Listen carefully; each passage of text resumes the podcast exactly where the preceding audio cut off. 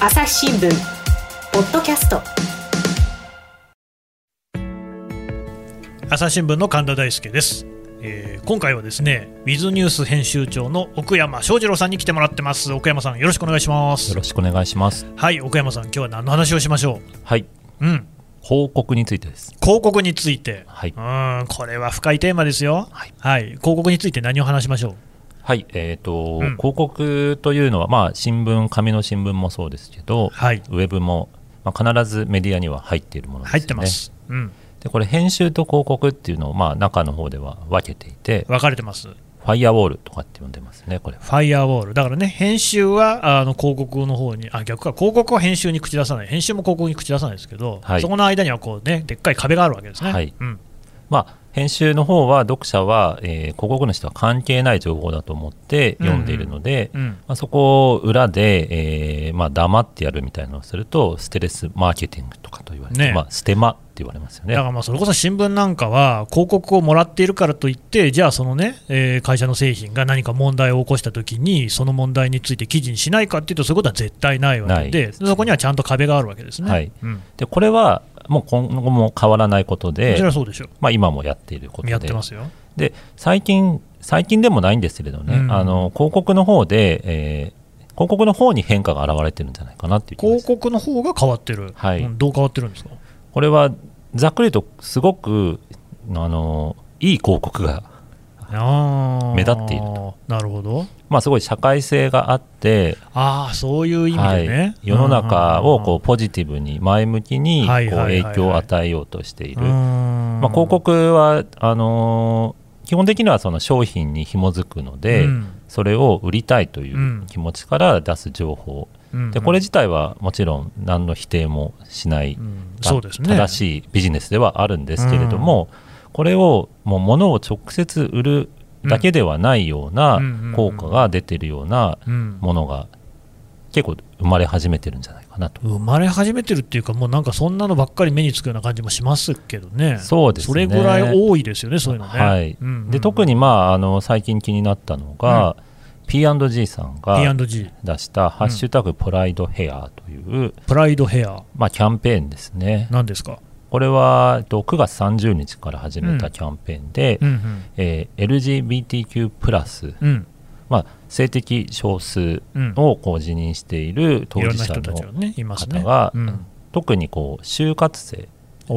ー就職活動を就職活動ね、はいはいはいはいえーやっている、まあうん学生で、うんこの当事者の人が、まあ、どういったこう悩みを持ちそれをどう乗り越えるかとへいいうのをこう紙、うん、まあ、長い髪髪の毛、を一つの象徴として、まあ、捉えた動画、がが公開されて、うんで面白そうこれがすねまあ、10月6日に動画自体は公開されたんですけどもはい、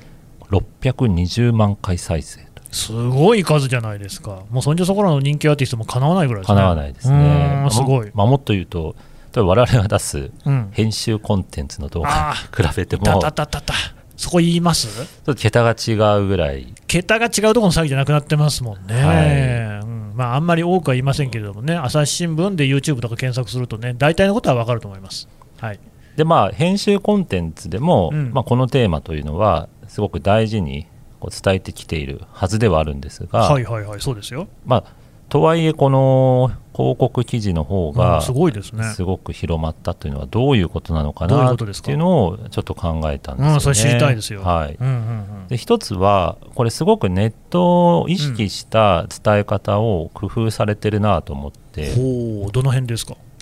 これを私は弱さと思ったんですよね。うん弱さの可視化かなと思って、ほまあ、通常はですねすごくこうインフルエンサーみたいな風にこう、うん有名人であったりううん影響力のある人、まあ、これをまあ言い換えると強さ、うんまあ、強い人が引っ張っていくメッセージを発信する、まあ、商品を宣伝するという形芸で能人とかってことですかそうですねはいはい起用するのが、うんまあ、結構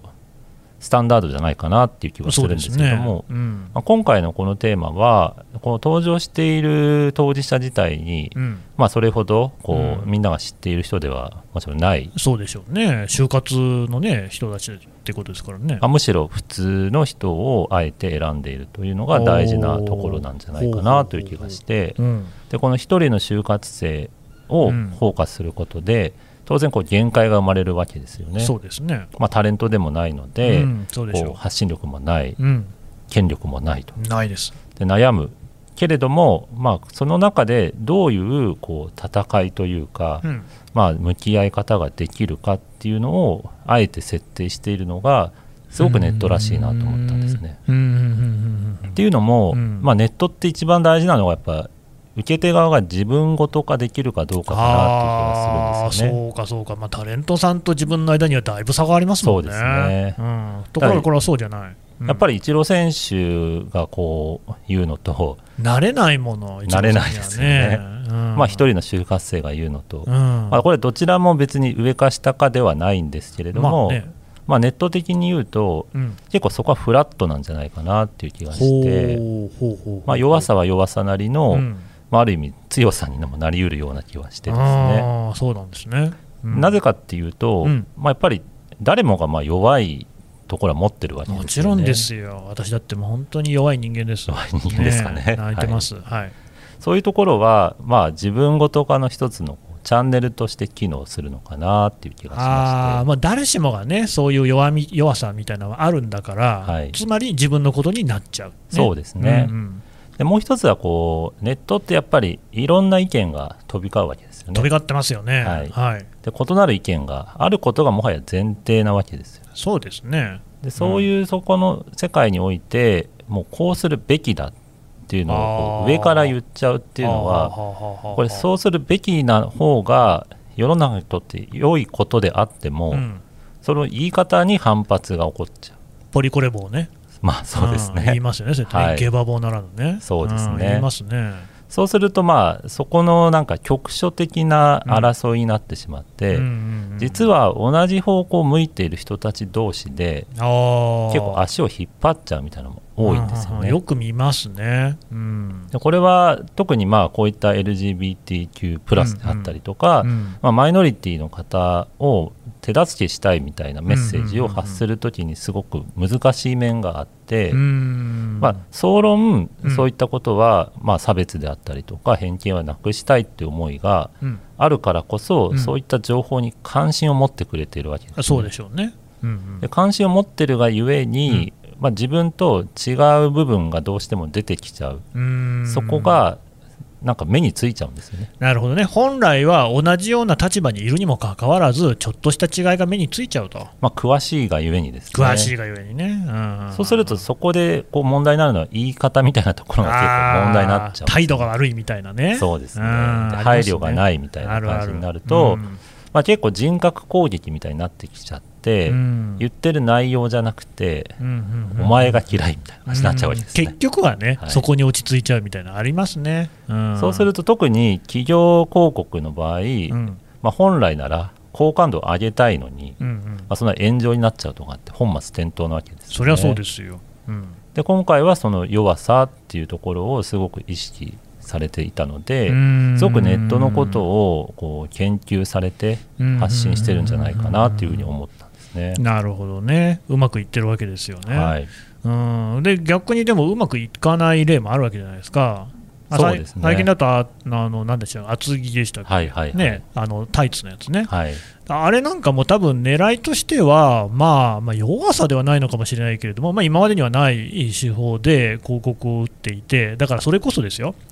まあ、タレントさんがね綺麗な足をバーンみたいなことでは全然ないわけじゃないですか、どっちかというと、それこそネットなんかで受け入れられそうな絵柄っていう感じでやってるんだと思いますけれども、うまくいかなかったですね、そうですね、うん、それは全然違ったわけですね。まあ、あれもある意味言い方がう多ん分表現の仕方がうんまずかったとも言えるわけで、ままあね、ああいったこう商品の別の側面をアピールしたいっていうところまでは多分まあ良良かかっったたけど、まあ、スカートまくんのはまずかったなって感じですかでね。そこにまあちょっと違う受け止め方をする人に対するこう理由付けがうんうんうん多分事前に準備されてなかったなるだほろうどなねっていう気がしまうすよねん。だからなんかその、まあ、さっきの、ね、P&G の話に戻しますと、やっぱりその弱さっていうのを見せていくっていうのは、これは別に何も P&G に限ったことじゃなくて、結構その成功例としてはいろいろある感じですかね。そうですねほもう一つ、まあ、同じような時期に出たので気になったのうが、なんですかホームセンターのカインズうーんの告記事があるんですね、ホームセンターね、はいえー馴染みえ深いですけどね、はい、うん、どんな記事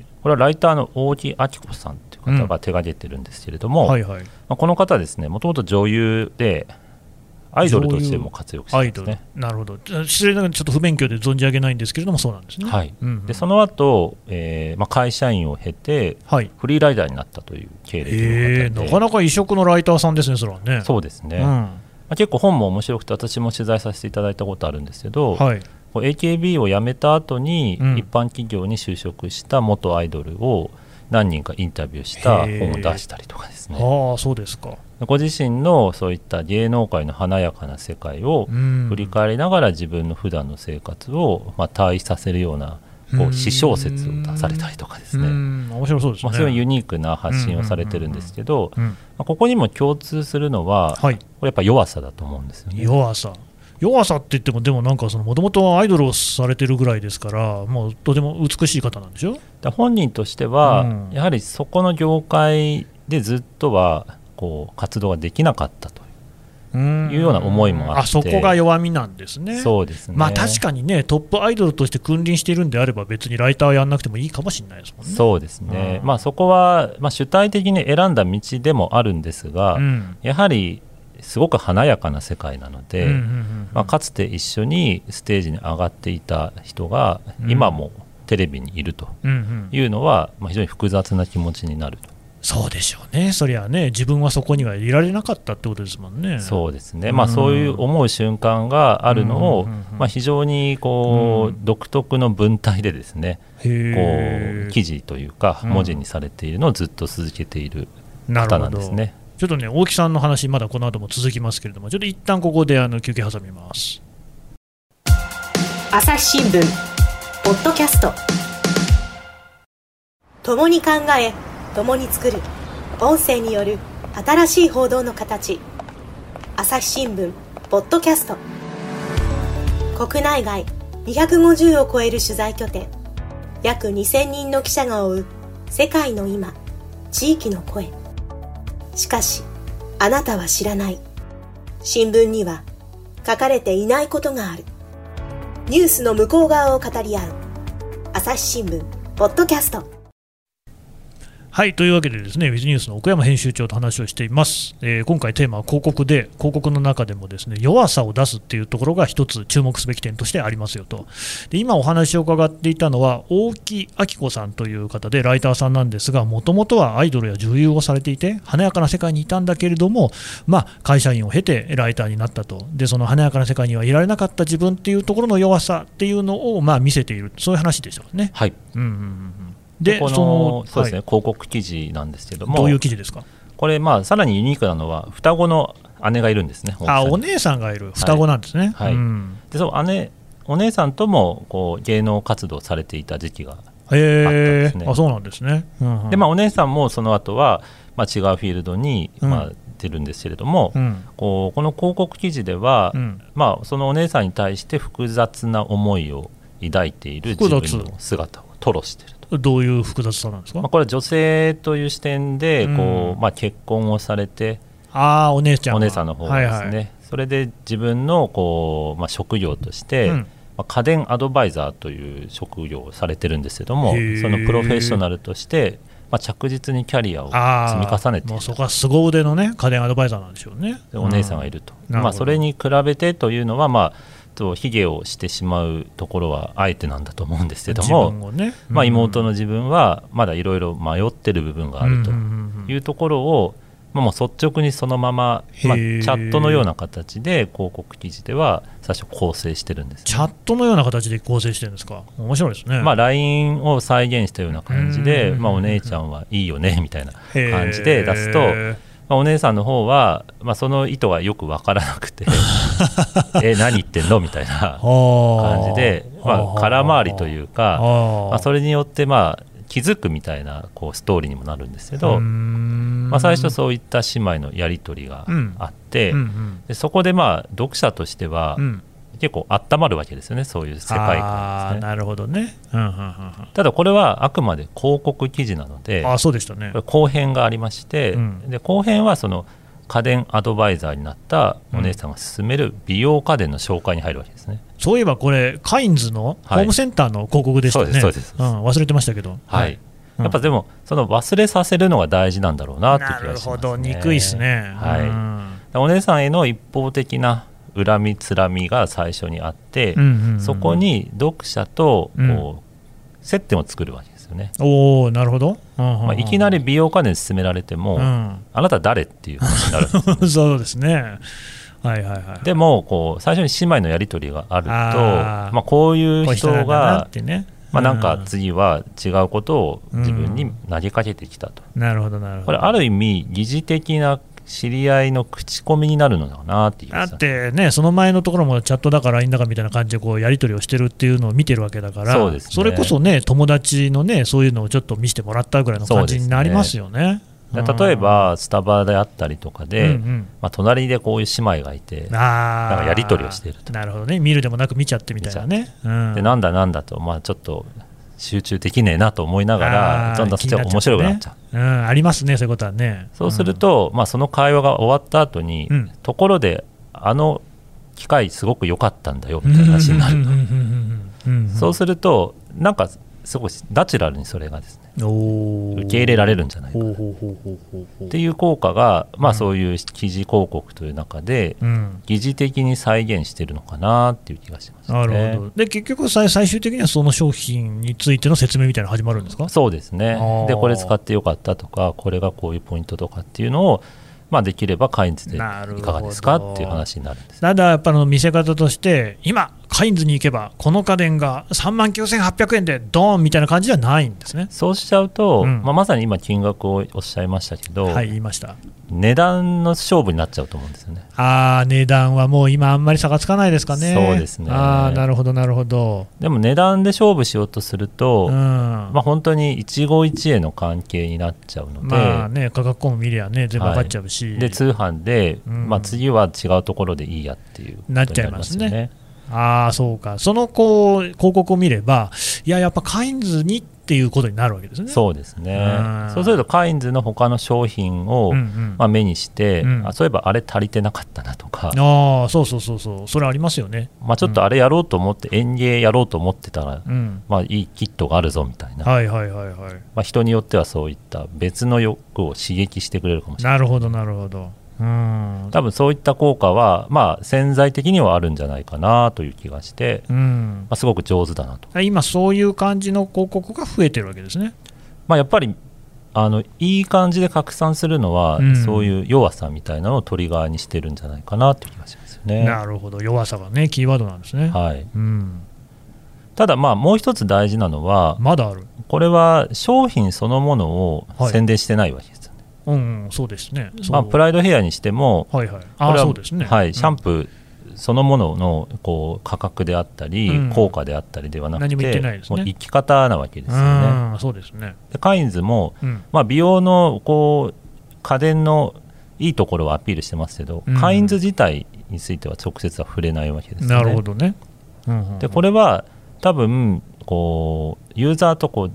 長期の関係を築こうとしている表れじゃないかなって気がする、長期の関係ね。まあ、商品買って終わりじゃなくて、うんまあ、やっぱりこう週末はカインズに行くような関係を作るとかほうほうほうほうほうまあ、P&G であれば他のこう化粧品であったりうも、んうんうんまあ、こういうコンセプトの企業だったらまあちゃんとしたものを作ってるだろうとななの、で、まあ、一生とまでは言わないまでも、うんある程度の期間はもうちょっと P&G で固めちゃおうかなとなるほどね、そういうところまで考えて作ってるんですね。多分ここが強さだと思うんですよねおーやっぱり商品、そのものでやっちゃうと、うんまあ、さっきの価格であったりとか、うんうんあとまあ便利さ、うんまあ、家から近いとか、うんまあ、明日届くとか、うんまあ、そういった競争になっちゃううと、んうんまあ、多分あの他のこう競争相手が出た場合にすぐ取って代わられちゃうと思ううんなるほどね。これはでもどうなんですか、今に始まった話じゃないような気もするんですけどね。そうなんですよねまさにこれをまあ言い当ててるのが、はい、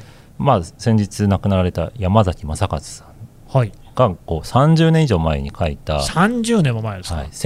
1987年に書いたあーまあ、彼の代表作とも言われてますけども「柔らかい個人主義の誕生」っていうこう名著があるんですけどこほうほうほうれはまあ消費社会の美学というサブタイトルがついてますが、はい、まあ、こう高度経済成長が終わって、まあ、いろんなこう買い物の変化がこう現れ始めあたーとはあは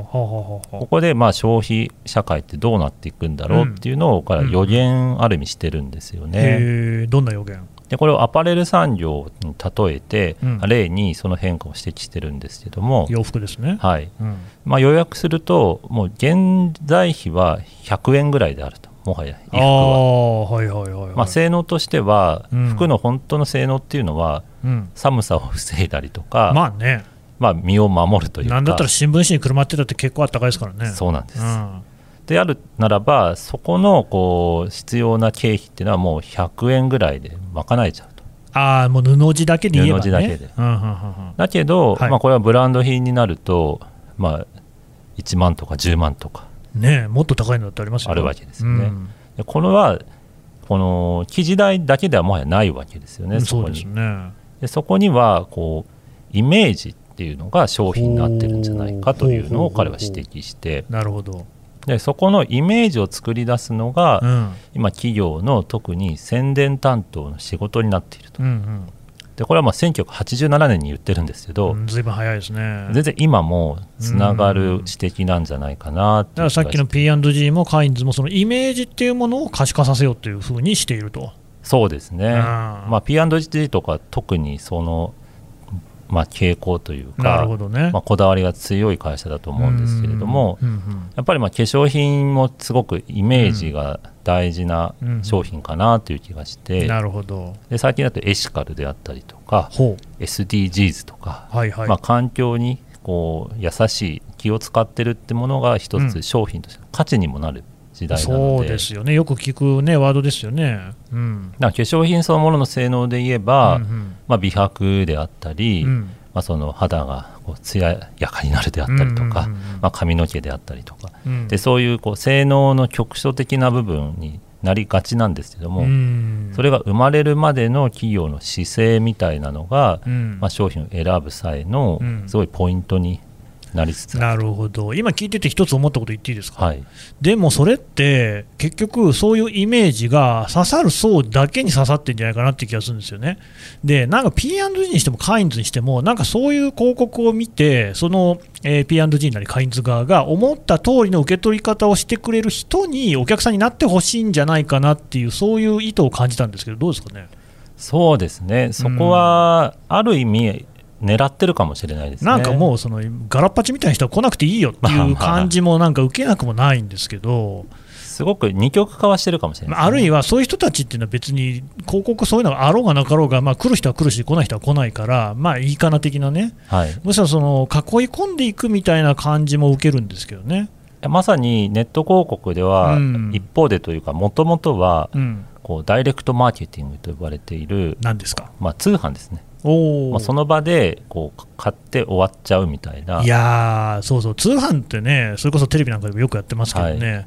ずっとやってますよねあれね、うん、で結構見ちゃったりするんですけどね面白いからでそれがウェブの広告になると、うんいわゆるバナーって呼ばれるあるあるこう目立つこうねデザインがチカチカしたりとか、うん、そうそうそうそうで今ならサンプルつけますみたいな。あーはいはいありますねであそこの方がむしろネットの広告では主流にはなっていて、ああそうなんですかまあもともだからうんうとんそこが期限だったりもするわけです。ああ、だから逆にそういうその P&G カインズ型みたいなのが新しい動きと新しいし、動きとしててそういうんじゃないよってことで出てきているっていうことですかそうね。ですね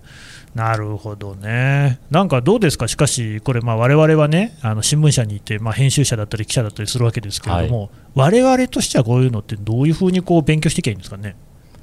やはりうんこう一本の記事とうんそのメディアの発信している側の顔とのこのなんか関係をもうちょっと整理した方がいいのかなっていう気が記事と顔の関係、どういうことですか。やっぱ一本の記事っていうのは、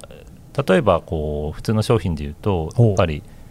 価格とかで競争する世界なんじゃないかなという気がしてあでーそれがまあ速さであったりとあーか、あーあーあーまあ、見出しのちょっとこう目立ち方であったりとかそうですね、うん、でそれとは別に、うんこの人の記事は読みたいみたいのがある気がしてうんなるほどでそれが大きくなるとこのメディアの記事は読みたいうんでそれは例えばアメリカ大統領選の時は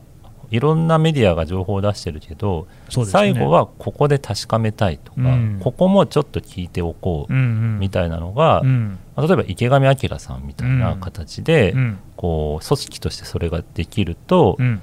多分もうちょっと落ち着いた報道っていうのも見えてくるのかなって気がしあまあす、ーもう常にその信頼関係があった上でそういう報道をしているっていう感じですかね。あとはまあ我々が出す情報にちゃんとこう統一感があるかどうか、統一感ユーザーから見た場合に、うんまあ、例えば今回の P&G にしろ、うんうんまあ、カインズにしろこういった広告記事を出す以上うん他の製品もこの思想はちゃんと根付いてないと意味がないわけですよねなるほどねあの商品だけだっていう話になっちゃったら、ね、他でなんかすごく環境に悪いことをした人とか違うじゃんみたいなうん人種差別的なうん広告を出していたらうんうんまあ全然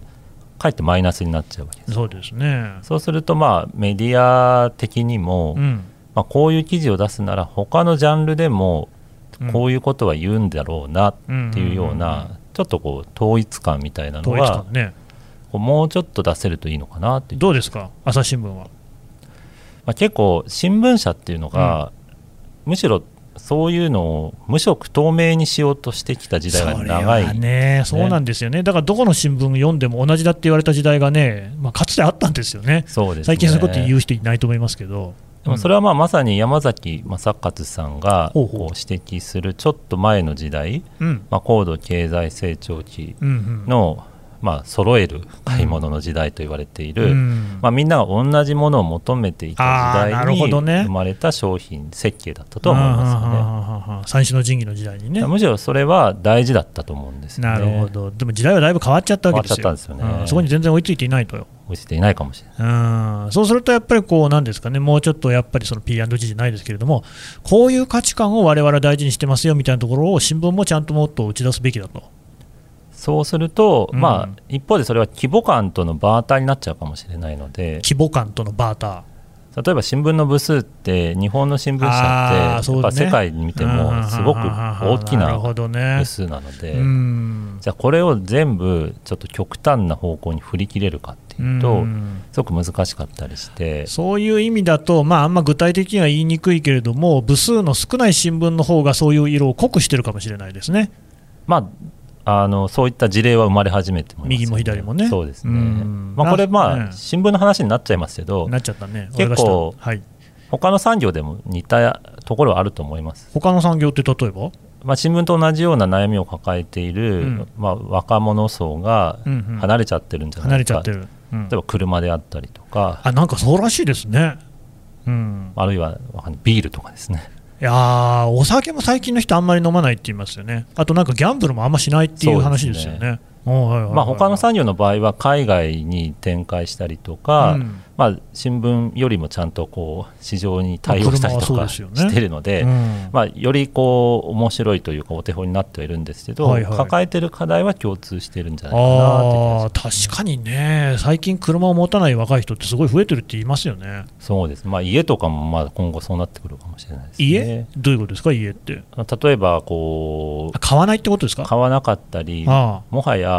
こう住所もいらないもったいまあね、確かにね、ノマド的なね、ノマドって言わなくなりましたね、そういや、ね、 そういえばそうですあっという間にね、指きたす的な感じでね、消えましたけど、まあ極端な例ですけど、今そういったサービスも生まれてますよね、うーん、こう Airbnb みたいな形のはい住所版みたいな感じはいはいはいはいはいでオフィスもそういうのいっぱいありますよね、そうですねなんとかかんとかだってね。そうかそういうのがどんどん増えていくってことになると、もうそれこそね、そういう、なんていうんですかね、所有をしていくみたいなこと自体がなくなっていっちゃうかもしれない、だますますイメージっていうのがイメージだ。な大事かもしれないですね。ありがとるほどね、わかりました、どうもありがとうございましたうご。ざいます朝日新聞ポッドキャストこの番組へのご意見、ご感想をメールで募集しています。podcast at 朝日 .com p o d c a s t アットマーク朝日 .com までメールでお寄せくださいツイッターでも番組情報を随時紹介していますアットマーク朝日ポッドキャスト朝日新聞ポッドキャストで検索してみてください